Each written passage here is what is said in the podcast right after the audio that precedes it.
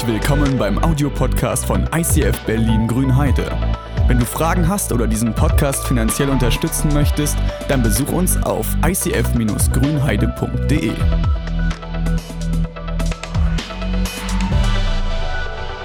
Einen schönen guten Morgen auch von meiner Seite.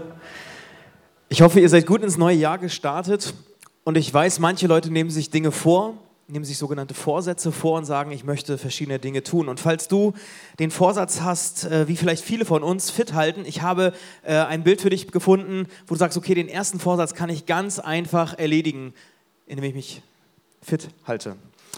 So viel sozusagen zum Start. Ja, genau. Aber ähm, das hat noch nicht viel mit dem Thema heute zu tun und jetzt klickt es langsam. ähm, genau. Das Thema, in dem wir uns befinden, ist Glaube. Ihr habt es schon gesehen, das Thema Glaube. Und die Jahreslosung, die ähm, Brüdergemeinde, Brüdergemeinde aus Herrnhut, die haben die seit 200, 300 Jahren oder so, ziehen die jedes Jahr einen Vers, der über dem Jahr steht. Und als wäre es abgesprochen, haben sie für uns herausgezogen einen Vers, der zum Thema Glauben passt.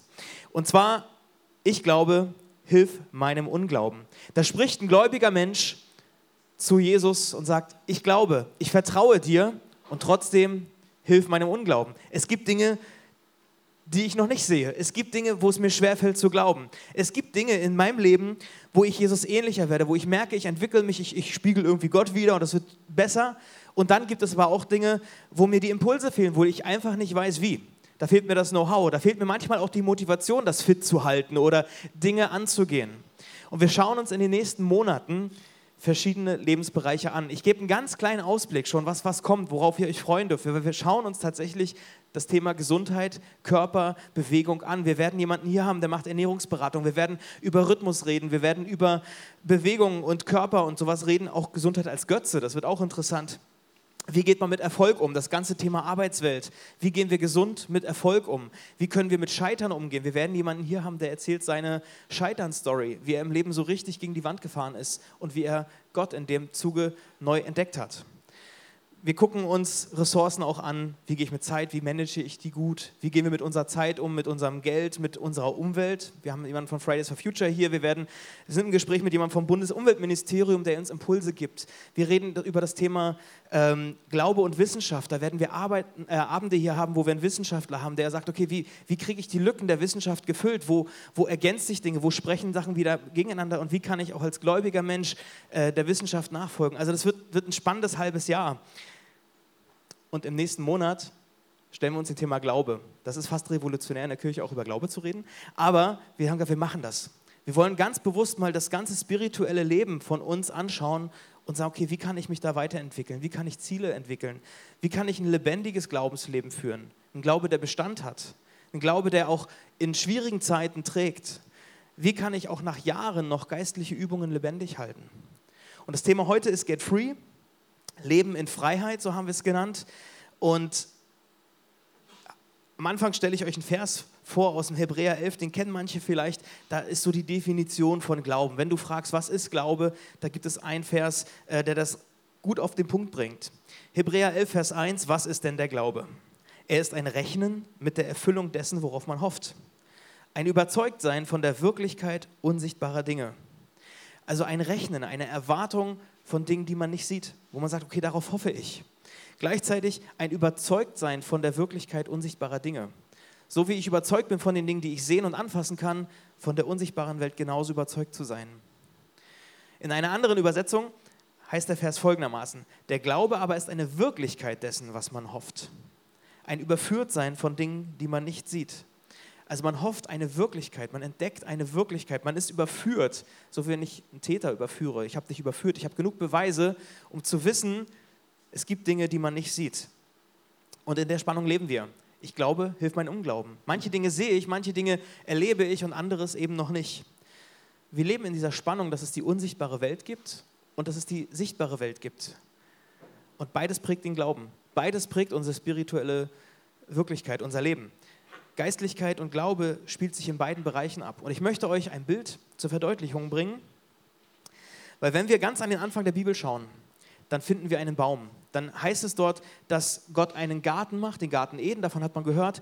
Und im Garten Eden gibt es einen Baum. Also es gibt viele Bäume und ein Baum ist der Baum des Lebens. Wenn man davon isst, dann, dann lebt man tatsächlich ewig. Davon durften die Menschen essen, der hat sie lebendig gehalten.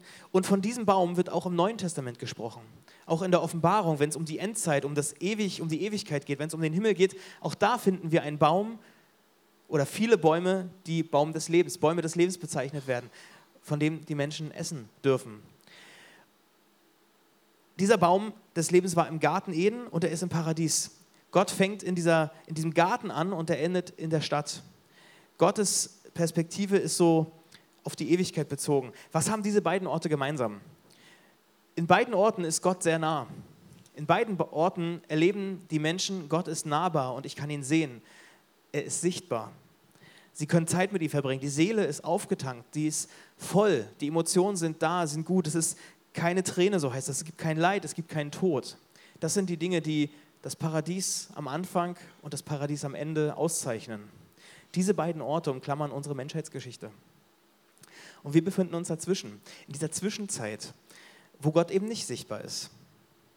Zumindest nicht so häufig. Wo Gott sich nur manchmal deutlich zeigt, wo man Glauben braucht, wo man eine Hoffnung braucht. Du kannst sie nicht immer sehen. Manchmal erlebt man die Auswirkungen.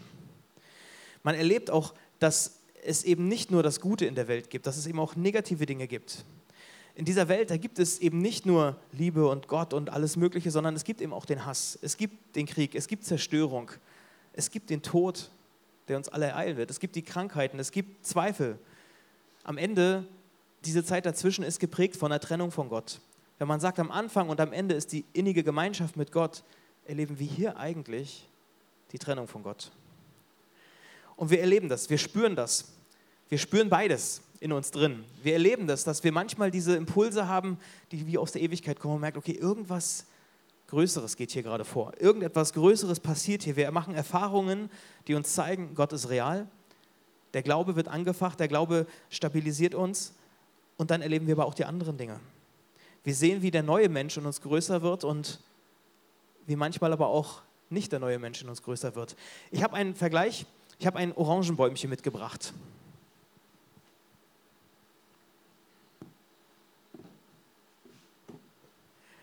Und dieser Baum, er steht so ein Stück weit für den Lebensbaum, den wir alle haben, den wir, der wir alle irgendwo sind. Wir alle entwickeln verschiedene Früchte in unserem Leben. Wir alle sind wie so Bäume, in denen Dinge aufwachsen. Wo manchmal, na hier wachsen jetzt keine Vögel, hier kommen keine Vögel rein, aber wo manche Menschen sich gerne aufhalten und sagen, okay, da tanke ich auf, da beschäftige ich mich, da bin ich dabei. Es entstehen Früchte dabei. Und manche Früchte in meinem Leben, die sind ganz toll die entdecke ich und denke so, wow, wunderbar, wenn ich die hier so sehe, da würde ich reinbeißen oder sagen Menschen nach André, wie toll du bist und so an deinen Früchten, an deinen Entwicklungen, wie du dabei bist, das ist richtig gut. Die Verhaltensweisen, die wir tun, die, die Denkmuster, die du hast, wo du ermutigst, wo du anderen Gutes tust, das, das ist gut, das tut gut, das sind Früchte, die wir gerne mögen. Dann gibt es aber auch Früchte, die schmecken mir gar nicht. Das denkst du selber, André, wie kannst du nur, ja? Oder die anderen denken sich, nee, also da koste ich lieber nicht von seinem Leben. Also da will ich nicht so viel Anteil dran haben, weil diese Seite schmeckt mir gar nicht. In uns allen wachsen verschiedene Früchte hervor. Und du kannst kurz mal überlegen, welche Dinge sind das, die in deinem Leben hervorwachsen. Also was schmeckt dir oder wie schmeckt dir dein Leben gerade? Welche Dinge, welche Verhaltensweisen, welche Denkmuster sind es denn, die dir gut tun?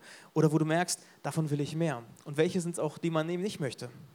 Das sind ja oft die Punkte, wo man sich Silvester oder Neujahrsvorsätze, so sagt man ja häufig, äh, wo man sich so Vorsätze nimmt und sagt, okay, ich schaue mir meine Früchte an und ich will am besten die Sachen nur noch haben, die gut sind. Und dann reden wir darüber, dass wir weniger meckern wollen. Wir wollen nicht mehr so grummelig sein. Wir wollen nicht so kritisch sein. Wir wollen motivierter an die Arbeit gehen. Ich habe heute gehört, einer hat am Freitag gleich gearbeitet und es war, er hat so viel geschafft, weil keiner gestört hat. Also man will motiviert sein, man will vorwärts gehen, man will Dinge zu Ende bringen. Man will auf seine Gesundheit achten kein Wutausbruch, kein Alkohol krass und so, kein, keine Angst, kein was auch immer. Und ich glaube, jeder, der es versucht hat, an diesen Früchten mal rumzudoktern und sagt, das will ich jetzt nicht mehr, das haue ich niemanden an den Kopf. Es sollte höher gehen, aber es ging nochmal gut. Ähm, einfach weg damit, so einfach geht es ja dann doch nicht. Also wir merken, wir kriegen das gar nicht so einfach hin. Wir nehmen uns zwar Dinge vor, aber irgendwie ist es eben nicht so einfach, dass ich Dinge einfach wegschmeiße aus meinem Leben. Und das kann echt demotivieren. Und ich weiß von manchen, dass sie sagen, ich nehme mir keine Dinge mehr vor. Ich setze mir keine Ziele, weil ich habe es versucht und es hat nicht geklappt. Und ich weiß nicht, wo du so hintendierst. Da kannst du überlegen, wohin tendierst du, wenn du normalerweise die Dinge vornimmst? Bist du einer, der sagt, okay, eigentlich, wenn ich ehrlich bin, ich habe es eigentlich nicht so oft geschafft, meine Vorsätze zu erfüllen? Oder tendierst du eher dahin, eigentlich habe ich es immer geschafft. Also das, was ich mir vornehme, das erreiche ich auch. Ich glaube, da, da sind wir alle irgendwo dazwischen. Und wir spiegeln uns auch irgendwo dazwischen wieder, zwischen diesem Resignierenden, ich habe es versucht, es hat nicht geklappt, also gebe ich auf. Und für andere ist es genau der Ansporn, zu sagen, jetzt erst recht. Ich habe es nicht geschafft, dann muss ich es halt anders probieren. Und irgendwo dazwischen, zwischen diesem Resignieren und dem jetzt geht es nochmal los, befinden wir uns alle. Dieser Baum, dieser Stamm, äh, die, die, diese, diese Früchte, die wir haben, sie sind verbunden mit einem Stamm. In der Psychologie hat man entdeckt, wie wir Menschen ticken. Sie haben herausgefunden, die Verhaltensweisen, die wir tun, die wir machen, die, wie wir denken, es ist nicht einfach nur eine Frucht, es ist nicht einfach nur ein Verhalten, sondern es gibt einen Stamm dahinter, es gibt ein Muster dahinter. Es gibt eine Verbindung zwischen dem Stamm und den Früchten. Also damit hier etwas rauskommen kann, da kommt das ja nicht einfach aus den Blättern, sondern es gibt einen Stamm dahinter, der Dinge transportiert. Es gibt ein Verhaltensmuster. Dein Verhalten hat ein Muster. Dein Lebensstil folgt einem gewissen Muster. Es gibt einen Stamm, einen Lebensstil, der dafür sorgt, dass diese oder jene Frucht entsteht. Vielleicht kennst du es. Man hat eine Person im Team und mit der kommst du einfach nicht klar, weil die erinnert dich so sehr an irgendwie deine stressige Schwiegermutter oder vielleicht eine ganz andere Person, die die einfach was ganz Doofes in dir ausgelöst hat. Und dann ist die Person aus deinem Team, der gibst du gar keine Chance. Die kann sagen, was sie will. Die kann einen Vorschlag machen und du gibst der einfach keine Chance, weil du hast einfach so eine Abneigung gegen die Person. Da wird was getriggert, wenn sie da schon kommt. Total irrational, aber so reagieren wir manchmal. Oder wenn ein bestimmtes Thema in der Runde angesprochen wird und dir zieht es irgendwie den Hals zusammen, weil du merkst, darüber kannst du nicht reden. Du willst nicht mehr, dass darüber geredet wird, weil es in dir etwas auslöst, was dir sehr unangenehm ist, was vielleicht sehr schmerzhaft ist.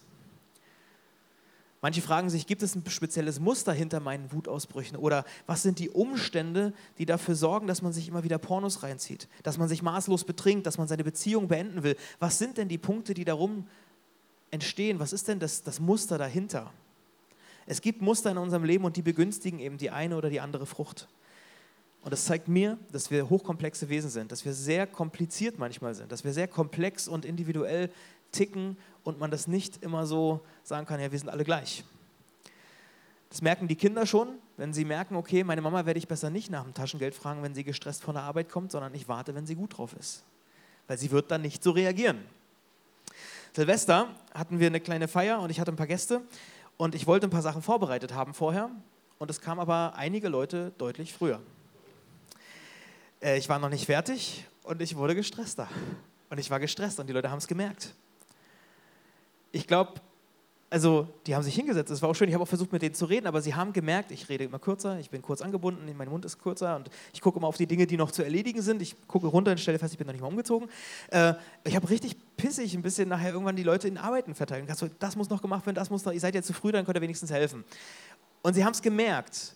Und das ist, zeigt mir das Muster, der, wenn Leute dich kennenlernen, sie entdecken deine Muster. Sie sehen die Früchte, aber sie sehen mitunter auch das Muster. Einer sagt immer so, André, du hast da manchmal so einen Blick. Also Andi sagt das so, André, du, du guckst dann so durch den Raum, wen könnte ich jetzt fragen? So, das, das sind die Muster, die man bei anderen Leuten ganz schnell entdeckt und das lernen wir. Und diese Früchte, Silvester, dieses, diese pissige Art, lag die daran, dass ich die Leute nicht mochte? Nein, natürlich nicht. Für mich lag es, so habe ich gedacht, daran, ich war nicht vorbereitet, ich war nicht fertig, ich wollte ein guter Gastgeber sein, ich war nicht umgezogen und es war mir irgendwie unangenehm. Und dann sind diese Dinge ausgebrochen. Die Leute sehen deine Früchte und wenn sie dich halbwegs entdecken und kennen, dann entdecken sie auch das Muster dahinter. Und in der Psychologie sagt man, wenn du Dinge verändern willst, wenn du neue Früchte entwickeln willst, musst du das Muster ändern. Ja, wenn du aufhören willst zu rauchen, such dir eine andere Beschäftigung zum Ausgleich, damit du halt dich neu trainierst, damit du etwas umprogrammierst in dir. Und wenn wir in der Kirche von Get Free, von Freiheit, von Leben in Freiheit reden, dann geht das eigentlich noch einen Schritt weiter. Dann geht das eben nicht nur dahin, irgendwas neu zu lernen und zu sagen, okay, wir, wir, wir schlucken unsere Wut dann runter oder wir versuchen dann irgendwie uns noch früher vorzubereiten oder was auch immer, sondern wir sehen mehr als das wir sehen eben nicht nur die Früchte und den Stamm, sondern es gibt noch die Verbindung zur Wurzel. Es gibt Wurzeln dahinter. Es gibt diesen Unterschied zur Verhaltenstherapie. Wir machen keine Verhaltenstherapie in der Kirche. Die Früchte sind nicht nur verbunden mit dem Stamm, sondern sie sind verwurzelt. Es gibt Wurzeln dahinter. Und all das bisherige, worüber wir geredet haben, spielt sich im Sichtbaren ab. Also die Früchte kannst du sehen, den Stamm kannst du sehen, das ist dir bewusst, das ist anderen bewusst, aber die Wurzeln siehst du nicht. Diese Wurzeln entscheiden, ob du gute oder schlechte Früchte hervorbringst. Das sind Festlegungen. Das sind geistliche Wurzeln, die manchmal kommen, die über dich ausgesprochen wurden. Festlegungen, wo Leute sagen, das wirst du nie schaffen. Oder so und so hast du das zu machen. Oder dies und jenes. Lebenslügen, die vielleicht dahinter stecken, die irgendwie in dein Leben gekommen sind, aus welchen Gründen auch immer, ist ja egal, aber sie sind da. Ängste, die du von klein auf irgendwie mit dir trägst und die spiegeln sich manchmal wieder. Vielleicht stecken auch geistliche Kräfte dahinter. Ich habe keine Ahnung, welche Wurzeln mitunter drin sind, weil sie sind unsichtbar. Paulus, der schreibt im Galaterbrief, das ist einer im Neuen Testament, da schreibt er ein ganzes Kapitel über unterschiedlichste Früchte in unserem Leben.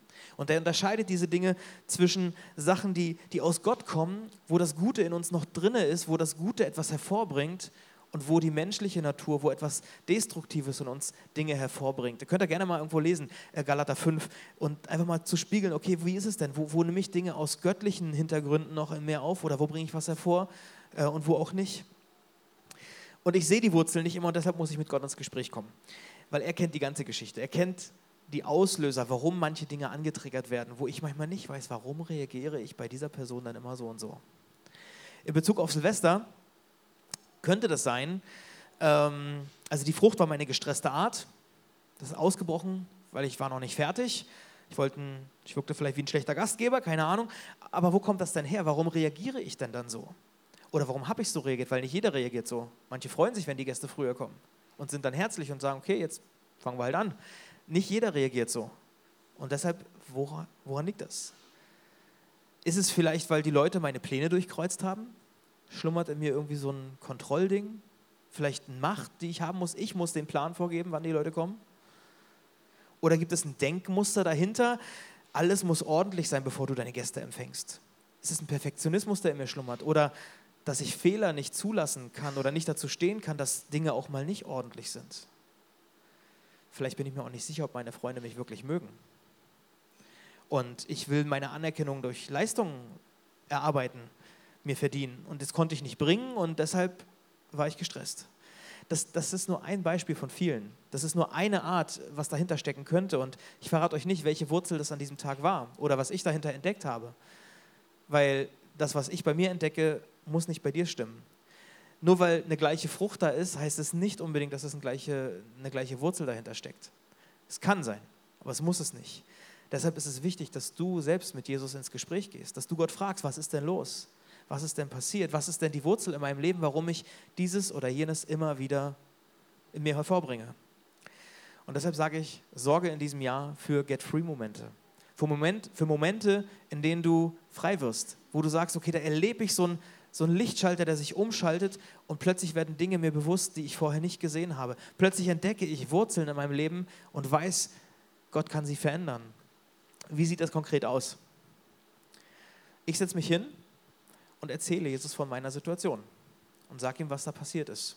Ich meine, er weiß es, er war ja dabei, ich hole das nicht immer alles total raus, aber ich frage ihn, Gott, was ist denn aus deiner Sicht da passiert? Was ist denn aus deiner Sicht passiert? Erzähl du mir doch mal. Und dann bitte ich ihn, dass er mir Dinge zeigt. Wieso habe ich das reagiert? Und ich sage dann, Gott, du darfst meine Gedanken lenken. Und dann warte ich. Und manchmal kommen Dinge und ich entdecke Dinge, die, die mir wie erklären, warum das so und so passiert ist. Und dann spreche ich mit Gott über meine Gedanken. Und ich frage ihn, Gott, wo bist du in dem Ganzen? Wie siehst du die Dinge? Was, wo bist du in dem Ganzen? Wo, wo, wo sind die Dinge, die das ausgelöst haben? Manchmal kommt eine ganz andere Situation plötzlich in meinen Kopf. Manchmal kommt ein Bild, was, was ich gar nicht so ganz einsortieren kann. Und dann muss ich wieder fragen, Gott, was hat das jetzt damit zu tun? Warum fällt mir das dann jetzt ein? Wieso zeigst du mir das? Und manchmal hilft es mir, dass ich so eine Sache nicht alleine mache, sondern das mit Freunden tue, weil ich merke, ich, ich lasse mich schnell ablenken oder ich gebe dann irgendwie zu schnell auf und so. Es ist nicht, dass, dass ich Freunde dazu hole, um noch mehr Bilder zu bekommen, noch mehr Eindrücke, noch mehr Deutungen und Möglichkeiten. Da denke ich, da, da habe ich ja Jesus, der kann mir das erklären. Aber Freunde helfen mir manchmal nicht zu schnell auszusteigen, weil ich kenne das, wenn ich mich dann hinsetze und bete und sage, Gott, jetzt sag doch mal was und da kommt in der ersten Minute nichts, dann mache ich halt weiter. Und dann setze ich mich halt, ja, fit gehalten, versucht, aber hat nicht geklappt. Ich gehe weiter. Ich habe den Vorsatz nicht umgesetzt. Und ich habe gedacht, wir machen jetzt mal ein Experiment, weil eine Minute sich hinzusetzen, das ist ja, ist ja für manche schon richtig krampfhaft und schwer, aber wir versuchen es mal. Ich mache mal einen Timer und wir machen einfach mal eine Minute nichts.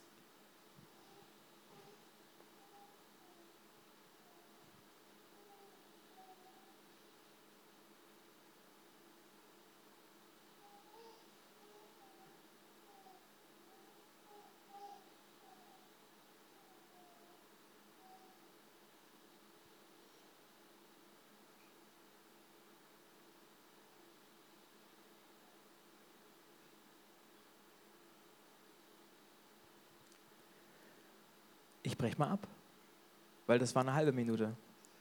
Und selbst das fühlt sich manchmal schon ewig lang an. Und du merkst es irgendwie, ich werde unruhig. Wieso ist das so ruhig hier? Was soll ich denn tun? Ich mache ja gar nichts. Sich hinzusetzen und diese Get-Free-Momente abzuholen, zu sagen, Gott, ich möchte frei werden, ich möchte entdecken, warum ich so bin, wie ich bin, das braucht ein bisschen Zeit und das braucht Geduld. Und das ist manchmal unangenehm. Aber wenn Gott mir dann die Dinge nach und nach zeigt, manchmal geht das sehr schnell und manchmal dauert das eine halbe Stunde, drei Tage, keine Ahnung. Aber wenn er mir die Wurzeln zeigt, was steckt denn wirklich dahinter, dann kann ich auch sagen, Gott, und jetzt gehen wir an die Wurzel ran. Was heißt das denn jetzt konkret, diese Dinge loszulassen oder diese Dinge rauszunehmen? Ich kann beten, Gott, zieh mir diese schlechten Wurzeln und pflanz mir etwas Neues ein.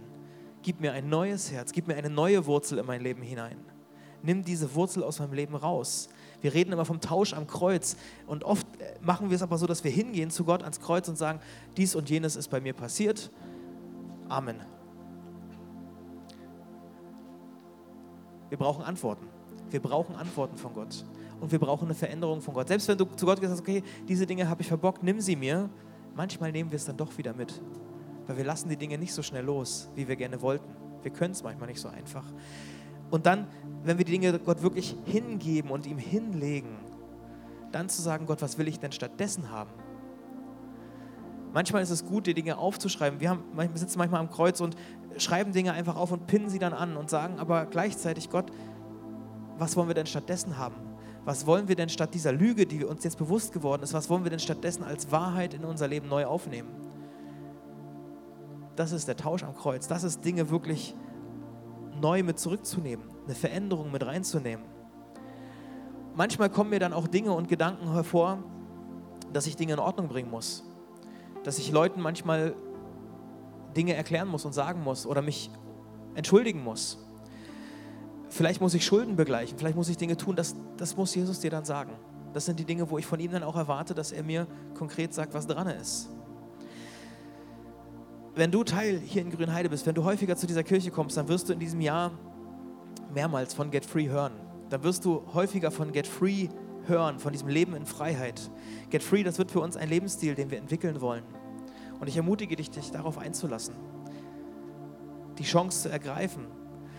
Weil bei Get Free geht es darum, frei zu werden, echt zu werden, sauber zu werden. Es geht viel auch um Buße, um Umkehr, um Beichte, wird eine große Rolle spielen. Echt sein, den Herzenskeller auszumisten, frei zu werden von negativen Wurzeln. Get Free hilft dir, dich in der Ewigkeit zu verankern. Wenn wir dieses Bild vom Anfang im Kopf noch haben, du wirst dich in der Ewigkeit verankern, in den Dingen, die Gott dir schenkt, obwohl du noch in dieser Welt lebst. Es gibt im Galater ein Vers, da heißt es, er, das ist Jesus, der gemeint ist, Jesus hat sein Leben hingegeben, um uns von allem Bösen zu befreien, das die jetzige Welt beherrscht.